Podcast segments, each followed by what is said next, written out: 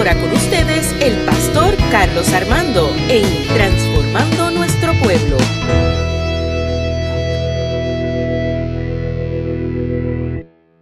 Hoy quiero eh, compartir con ustedes el mensaje del Señor.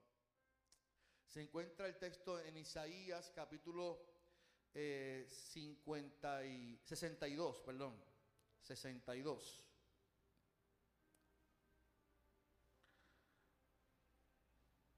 Sesenta y dos.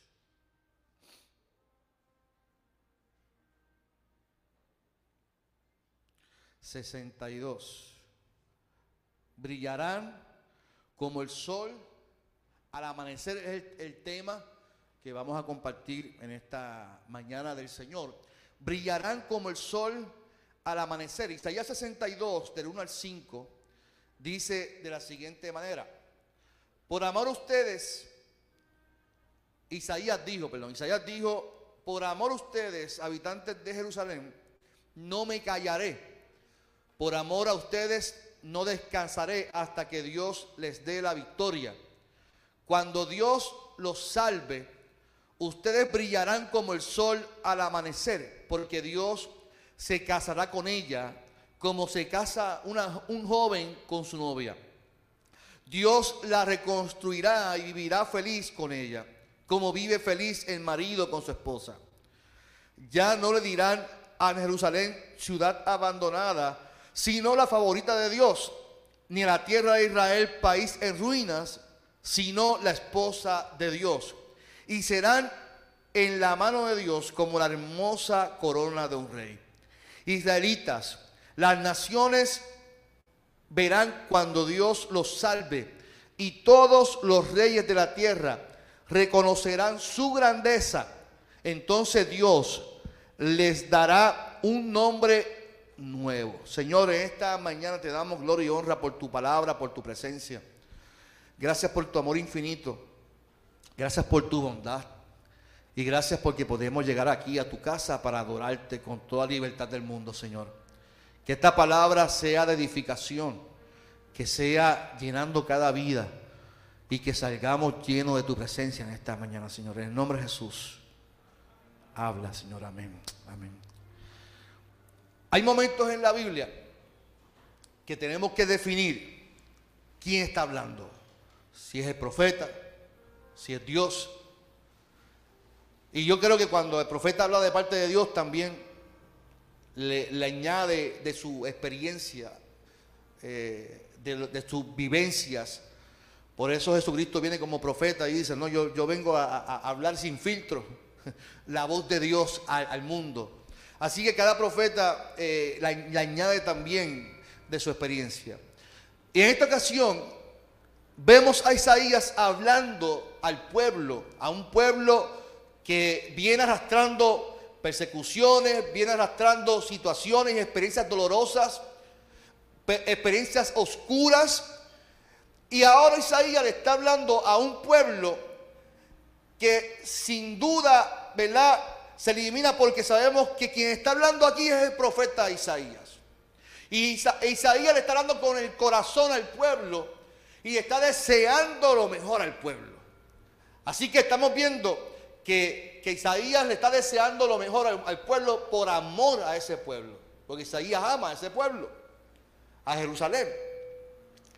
Y esta parte del libro, como, como es un género literario, desde el 60 a- al 62 es un poema. Así que aquí hay rimas, aquí hay, aquí hay una serie de experiencias en el texto que la hacen ricas y, que podemos comprender el deseo del corazón de Isaías que hasta escribe un poema para el pueblo. Y este poema tiene que ver con los capítulos 60, y- 60 al 62. Isaías está afirmando en el poema que Sión será para siempre la esposa del Señor. Mira qué, qué, qué- qué deseo y qué intención y qué revelación de Isaías para el pueblo. Así que este mensaje está dirigido para Sion, el pueblo que Dios, el pueblo de Dios, pueblo que vivió tiempos duros, que estaba viviendo ataques constantes del enemigo. Isaías le dice al pueblo que está siendo atacado, que está siendo vulnerable, por amor a ustedes, habitantes de Jerusalén, yo no me voy a callar, dice eh, Isaías. Por amor a ustedes, habitantes de Jerusalén, no me callaré. Por amor a ustedes, no descansaré hasta que Dios les dé la victoria. Y aquí hay un punto muy importante cuando leo el texto. Porque aquí vemos un profeta, un hombre de Dios, que sabe las circunstancias que estaba viviendo el pueblo. Que, que sabía la experiencia que vivía eh, y le esperaba al pueblo. Pero los hijos y las hijas de Dios no nos rendimos. ¿Cuánto dicen amén por eso? Los que sabemos que somos hijos de Dios y que tenemos a un Dios que nos ama, no nos rendimos en las circunstancias. Sabemos que hay promesas en las circunstancias, que hay eh, promesas en, en las circunstancias que estemos viviendo. Y aquí Isaías tenía información de Dios. Usted me dirá, ¿cómo así, pastor? Recuerde que Isaías había sido procesado. Y este Isaías que está hablando no es el mismo Isaías del primer capítulo. Había sido un Isaías procesado por Dios. Había sido un Isaías que había sido procesado con un carbón encendido y que Dios le dijo, ahora ve al pueblo y llévale mensaje de esperanza, que los voy a reconstruir, que los voy a levantar. Y este Isaías había sido procesado por Dios, sabía que Dios tenía promesa para su tierra. ¿Cuántos dicen amén? ¿Qué es lo que te quiero decir en esta mañana? Primero, si en tu, en tu vida tu panorama es distinto a lo que Dios te había plantado antes o había hablado antes, no descanses hasta que veas la promesa en ti y en los tuyos. Isaías dice, por amor a, ustedes, no voy a descansar hasta que yo vea que Dios los va a bendecir. Y a mí, para mí es una enseñanza poderosa. Hay gente que se rinde en el, en el camino. Hay tantas circunstancias en la vida que la gente se rinde, claudica en el camino. Pero cuando uno conoce al Dios de promesas, al Dios de pactos, hace como Isaías, yo no voy a descansar hasta que yo vea la bendición de Dios en tu vida. Y hace falta hombres y mujeres que digan, yo no voy a descansar hasta que yo vea a mi hijo de vuelta a la casa del Señor. Hace falta gente que diga, yo no voy a descansar hasta que yo no vea mi descendencia, hasta que yo no vea la bendición de Dios en mi esposo, en mi esposa, en mi mamá, en mi papá. Yo no voy a descansar hasta que vea la bendición de Dios en mi vida. No descanses, no pares de orar. No ceses de, orar y clamar al Señor, de conectarte con Dios. Y no ceses de declarar la bendición de Dios hacia tu familia en el nombre del Señor. Yo recuerdo una vez, mi hermano, tengo que contar la, la historia de mi hermano porque mi hermano en un momento dado se extravió en el camino. Tuvo como una desilusión con Dios. Y mi hermano se fue al alcoholismo y se fue a ese ambiente de alcohol. Y yo veía a mi mamá sufriendo. Él llegaba todas las noches ebrio, literalmente. Chocaba cuanto carro. Yo le decía Culmacul. ¿Usted se acuerda de Culmacul? Yo amo el peligro. Mi hermano se metía debajo de los troces y sobrevivía. Sobrevivió. Una vez brincó así, se metió debajo de las rejas de Plaza de Carolina y llegó hasta el parking, desde la calle. Yo no sé, cuando yo vi el carro, yo dije, mi hermano, no, está con la policía. Y yo sobrevivió a esto. Y lloraba al Señor junto con mi familia por mi hermano. Y, era tanta, tanto el deseo de ver a mi hermano de camino al Señor, pero era tan difícil verlo en los caminos porque estaba tan metido y sumergido en el alcoholismo que para uno era difícil. Lo más fácil para uno como hermano o como padre como madre es rendirse. Yo no voy a ver la promesa en mi hermano o mi mamá, no voy a ver la promesa. ¿Cuándo voy a ver la promesa en mi hijo? Y nos cansamos en el camino, pero hace falta gente como Isaías que diga, no voy a descansar hasta que yo vea la promesa de Dios de, cumplirse en la vida del pueblo. Y, dice, y, vea a mi hermano ahora, mi hermano se reconcilió con Dios, porque tuvo un, la policía lo cogió de calle a, San Juan, a 108 millas, un Mustang. borracho. Y el proceso del tribunal, le mandaron para la escuelita. Entonces el proceso le hizo reflexionar. Y mi hermano ahora mismo es un siervo de Dios. Ha sido diácono, ha sido líder de la iglesia, lo quieren un montón en la iglesia. No habla otra cosa que no sea el evangelio.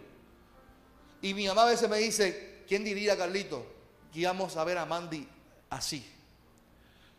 Y sabes qué? Yo te digo algo en esta hora. No puede ser necesariamente tus hijos, pero hay una promesa que posiblemente hoy usted esté cansado, cansada, que no ha visto, que no, que, que lo ve difícil de llegar. Tienes que pensar como Isaías, por amor a mis hijos, por amor a mi esposo, por amor a mi esposa, por amor a mi familia, por amor a mi vecino, por amor a mi tierra, no voy a descansar hasta que yo vea la promesa de Dios en mi familia. No voy a descansar hasta que vea la promesa de Dios cumplirse en el nombre del Señor. Aleluya. Segundo que veo en el texto, es que si conoces a alguien que vive como Jerusalén y ves que está viviendo en tiempos duros, por amor a ustedes no voy a descansar, dice Isaías. Oiga mi hermano, no hay nada mejor saber que alguien intercede por uno. Y que saber que si yo estoy viviendo un tiempo difícil, alguien me va a decir, por amor a ti, no voy a descansar y voy a interceder por ti porque voy a ver que la promesa de Dios se va a cumplir en tu vida. No hay nada mejor una iglesia que intercede los unos por los otros. Y que no descansemos de orar los unos por los otros. También interceder por todos en el nombre del Señor. Isaías está intercediendo por todo un pueblo. ¿Ustedes quieren ver resultados? Le pregunto yo a ustedes como iglesia. Pues no descansemos, no paremos hasta que Dios nos dé la victoria en el nombre poderoso de Jesús. ¿Cuántos dicen amén en esta mañana? Usted quiere ver la victoria, no descanse, no, no se canse de orar, no se canse de clamar, no se canse de, de orar los unos por los otros, porque Dios nos va a dar la victoria en el nombre del Señor. Nuestra isla necesita más personas como Isaías que no estén metiendo tanto miedo con Dios. ¿Usted cree que hoy en día hace falta gente que se pare en las redes sociales para decir que Dios está cansado del pueblo y que está castigando al pueblo? ¿Usted cree que eso es lo que hace falta hoy en día? Gente que se pare en, los púlpitos o en la gente para estar regañando y diciendo que es que Dios está cansado y está enviando el COVID. Y si no el COVID es el Omicron, y si no es el Delta, y si no es el otro. Dios no está buscando gente que, esté metiendo miedo, sino que intercedan y que puedan ver el amor de Dios aún en este proceso que estamos viviendo como, como isla. Observe como dice Isaías, el pueblo en ruinas, el pueblo viviendo tiempos oscuros, cuando Dios los salve. O sea, cuando Dios culmine con ustedes el proceso de salvación, de victoria, ustedes que están viviendo en oscuridad van a brillar como el sol al amanecer. Y esto es poderoso, iglesia. Es poderoso porque cuando uno entiende lo que Sion estaba viviendo, las persecuciones, les querían quitar las tierras, vivían con temor, con miedo. ¿Cuánta gente vive con miedo hoy en día, con lo, en oscuridad? Y Dios le dice al pueblo por medio de Isaías, cuando Dios los salve, o sea, cuando Dios los libere, cuando termine el proceso y vean ustedes la victoria, que para ustedes es difícil, pero para nuestro Dios es fácil. Ustedes van a brillar como el sol al amanecer. Mire, desde el capítulo 60, Isaías le está hablando a ellos de la luz. Y escuche bien, Dice Isaías 60 del 1 al adelante, versículo 1. Habitantes de Jerusalén, ustedes están llenos de esplendor porque la gloria de Dios brilla sobre ustedes. Una noche oscura envuelve las naciones, pero Dios hará brillar su luz y así los reyes del mundo verán la gloria futura de Israel. Nosotros podemos estar viviendo tiempos oscuros tiempos difíciles, tiempos donde no podemos ver con claridad nuestro futuro. Es incierto. Yo no sé si usted se ha sentado a planificar su año 2022. Y uno dice, caramba, es como que incierto todo esto. En el caso de mi esposa, que es la pista ocupacional, mira el 2022 y dice, es que es incierto todo lo que estamos viviendo con el Departamento de Educación. Que teniendo chavos no tienen chavos porque se los roban todo. Es incierto planificarse cuando realmente las decisiones las toman los, que no comprenden y, y cometen injusticia con el pueblo. Pero cuando uno ve el texto bíblico, para la gente que vive en oscuridad y con un futuro incierto, dice, yo veo en ti que la gloria de Dios brilla sobre ti. Y una noche oscura envuelve la nación. O sea, sí, ustedes están viviendo un tiempo oscuro, pero Dios hará brillar su luz y así los reyes del mundo verán la gloria futura. O sea, no es la gloria de ahora, porque sí estamos viviendo tiempos difíciles, pero lo que viene mañana será mayor porque la gloria de Dios será derramada sobre su pueblo. ¿Cuántos dicen amén? Y eso no significa que no iban a tener problemas, que no iban a dejar de, ser perseguidos. Eso no quita de que ellos no iban a dejar de vivir contiendas con otros pueblos, con otras naciones. No, todavía la viven. Todavía siguen siendo perseguidos. Pero podemos entender que Dios siempre, cuando está sobre su pueblo, hará brillar su luz en el nombre del Señor. Yo me hago la pregunta, ¿qué significa vivir en oscuridad? Nosotros la podemos interpretar de muchas formas. La oscuridad puede hacer vivir tiempos difíciles, tiempos donde no salimos de una para meternos en qué. Yo, no sé si a usted le pasa, a mí me pasa. Si no la lavadora, la secadora. Y cuando se daña otra cosa, viene entonces ahora es el aire. Y cuando viene es el carro que bota aceite. Y cuando termino con el carro es que después la batería se agotó. Y cuando termino con la batería es que entonces la estufa se me explotó. Y cuando termino con, tú dices, ¿cuándo llegará un buen día? O sea, constantemente vivimos eh, tiempos, no salimos de una. Y eso pudiera ser un día oscuro para uno. La oscuridad pudiera ser reflejado en la maldad. La gente le gusta ver el diablo en todo. Yo no lo veo así porque yo no, le sirvo al diablo, yo le sirvo a un Dios de luz, a un Dios que está conmigo y que yo no veo al diablo en ningún lado, yo veo a Dios en todo momento. El que quiera ver el diablo que lo vea. Yo no, yo no tengo que, la iglesia no puede resaltar el diablo en todo. ¿Pues sabes por qué? Porque el enemigo no tiene ningún poder sobre la iglesia. El enemigo no tiene ni poder sobre el mundo. La gente toma malas decisiones eso es lo que hace la gente. La gente hace poca vergüenzas y después dice, es que el diablo, no, el diablo nada. Usted es un poca vergüenza, es un sinvergüenza.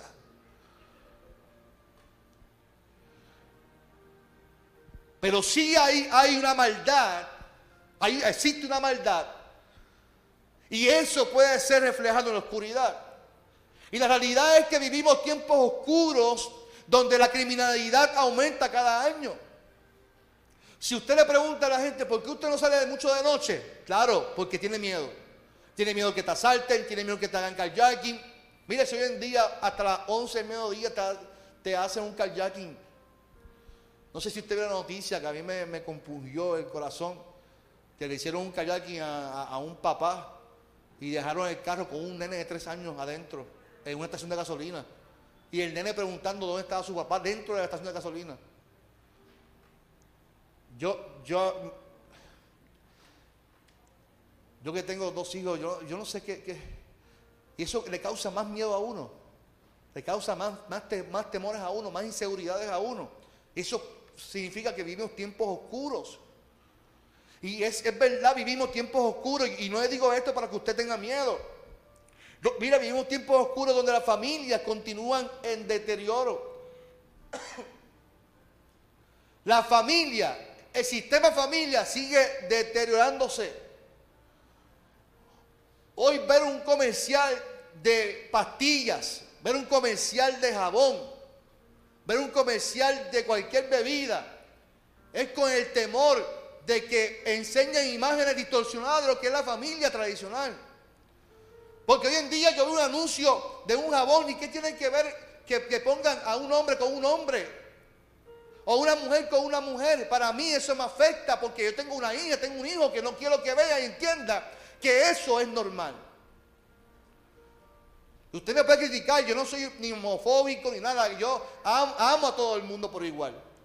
Pero la realidad es que hay un sistema de familia que es lo que se estableció por Dios y es lo que la iglesia debe de promover. Que existan, siempre existirán, si existieron en la Biblia y, siempre van a existir y no hay un problema con eso. Pero no me pueden imponer por la televisión de que eso está bien.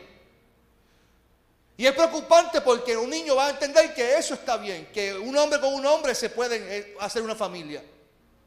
Que una mujer con una mujer pueda hacer una familia. Así que se distorsiona y, lo menciono porque la familia sigue en deterioro. Donde los políticos también siguen cometiendo actos corruptos e injustos contra el pueblo. Si no, pregúntale al pueblo vecino de Guaynabo, que ayer tomaron una decisión que hay que seguir orando por todos ellos. Oremos por Carmen, oremos por Juan Carlos, que tienen un nuevo alcalde. Ah, Fernando. No comentes nada si lo dijiste todo, todo lo dijiste en Facebook. todo lo dijiste en Facebook. Yo pregunto entonces, ¿cuáles pudieran ser nuestras oscuridades? No sé cuál sea tu oscuridad en particular. No sé realmente en qué momento oscuro pudieras encontrarte en este preciso momento, donde tú no encuentras salida a lo que estás viviendo, donde ves muy lejano la promesa, donde ves muy lejano y distorsionada la promesa. Yo te tengo una buena noticia en esta mañana y la noticia es que en algún momento Dios hará la obra y tú tú y tu familia brillarás, brillarán como el sol al amanecer. Esa promesa es también para la iglesia, es para ti y para mí. ¿Cuántos dicen amén y alaban al Señor? En algún momento usted y yo vamos a ver la promesa. En algún momento vamos a brillar. Y no porque tenemos la luz, es porque Dios está dándonos la luz y brillándonos en el camino para que podamos ver que Él está sobre nosotros y con nosotros. Yo sé que tanta mala noticia, que tantos problemas, que tantas experiencias nos llevan a pensar que estamos solos. Que no vamos a salir, que no hay resultados. Pero qué bueno que hay una promesa que cuando todo esto pase, brillarán como el sol. Yo no sé lo que tuvimos en María hace ya cinco años. Lo que tuvimos en María, no cuatro años, cinco años en septiembre. Lo que tuve María, para mí eso fue una tormenta eterna, como un huracán que no pasaba. Yo viví Hugo, viví George, Hortensia, pero María como que seguía y seguía. ¿Y cuándo es que iba a parar esto? Y, el cielo se tornaba gris. ¿Se acuerdan de ese? como que todo era oscuro. Pero así como pasó María, así cuando pasan las tormentas, así cuando pasan las oscuridades, hay un tiempo de caducidad hay un tiempo que termina, hay un tiempo que para y el sol vuelve a salir nuevamente y nos da nuevas oportunidades. El sol sale, brilla, son nuevas oportunidades. Hoy te quiero decir en esta mañana que posiblemente estés viviendo un tiempo oscuro. Tengo que decirte que el sol va a salir y tú vas a brillar como el sol al amanecer. Que es la promesa de Dios para tu vida. Que Dios te va a mostrar que hay solución, que hay respuesta y que Él abrirá puertas en el nombre del Señor. Quiero seguir con el texto y con esto termino, porque esta promesa es para ti, mi amado. Verso 4 del 62. Y ya no les dirán a Jerusalén ciudad abandonada, sino la favorita de Dios. Y yo dejo esto muy claro. Dios no tiene favoritos. Dios no tiene favoritos. Pero qué bueno saber que los que que te habían visto en lo más oscuro y en lo, en lo más bajo en la vida, mañana te van a ver como lo que eres. Eres una hija y eres un hijo de Dios. ¿Cuánto dicen amén por eso? A Jerusalén no te van a ver ahora como ciudad destruida, te van a ver como una ciudad escogida por Dios. Eso es para ti también, mi amado. El que te vio mañana desde el piso, el que te vio ayer en el piso, te vio en un momento oscuro en tu vida, el que te vio un momento clamando, un momento triste, un momento en depresión, en crisis, mañana te va a ver y va a decir, este es una hija de Dios, mira cómo Dios lo levantó, cómo Dios la sacó, cómo Dios le dio nuevas oportunidades. Mañana te van a ver como una hija de Dios, como un hijo de Dios. Su palabra dice que Él no ha visto un justo desamparado, ni su simiente. O sea, nadie. Todos somos elegidos por Dios. Es que Dios siempre tiene cuidado de los suyos. Observemos nuestra sociedad. En estos días, un pelotero se suicidó porque no encontró respuestas a su problema. Muchas personas se encuentran en un nivel de oscuridad que no les permiten ver con, claridad y toman decisiones como el suicidio, como opciones de salir a la, oscuridad. Y Dios siempre promete que te va a mostrar la luz en el camino. Hubo un momento dado que Jesse y Eliseo, Jesse era el criado de Eliseo, y un día estaban acampando Jesse y Eliseo. Y cuando Jesse se levanta por la mañana, de madrugada, se da cuenta que el ejército de Siria, el rey de Siria, había mandado a sitiar, o sea, a rodear toda la ciudad buscando a Eliseo para matarlo o arrestarlo. Cuando Jesse se levanta por la mañana, la respuesta fue con miedo y temor. Ah, Señor mío, o sea, Eliseo, ¿qué haremos nosotros? La respuesta de Eliseo me es curiosa porque estuvo tranquilo y dice, tranquilo, si son más los que están con nosotros que los que están con ellos. Aquí hay dos vertientes, el, que tiene miedo, el que ve en oscuridad, el que ve con, con temor, el que ve distorsionado y el otro que ve con claridad la promesa de Dios en su vida. Y dice el texto que Eliseo oró. Es lo importante interceder. Como Isaías, no voy a descansar hasta que tú veas. Y Eliseo dice, yo oré y le pedí a Dios que abriera sus ojos. Y dice el texto en Segunda de Reyes que cuando Jesse abrió los ojos, vio que había gente de caballo y de carros, pero con fuego simbolismo de que allí estaba la presencia misma de Dios cubriendo a Jesse y a Eliseo. Ahora Jesse podía ver que eran más los que estaban con ellos que los que estaban en contra de ellos. ¿Qué es lo que te quiero decir en esta mañana? En la oscuridad no vamos a poder ver, pero tenemos a un Dios que aún en la oscuridad podemos abrir nuestros ojos espirituales y ver que aún al final de la oscuridad podemos brillar como la luz en medio del amanecer.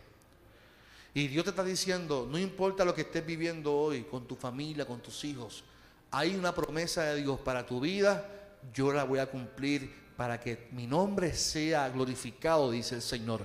La voy a cumplir para que mi nombre sea exaltado. La voy a cumplir para que tú sigas brillando y la gente reconozca que tú eres una hija y eres un hijo de Dios.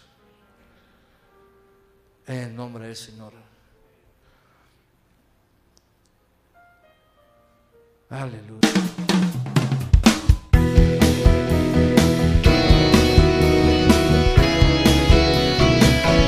Esto fue Transformando Nuestro Pueblo con el pastor Carlos Armando.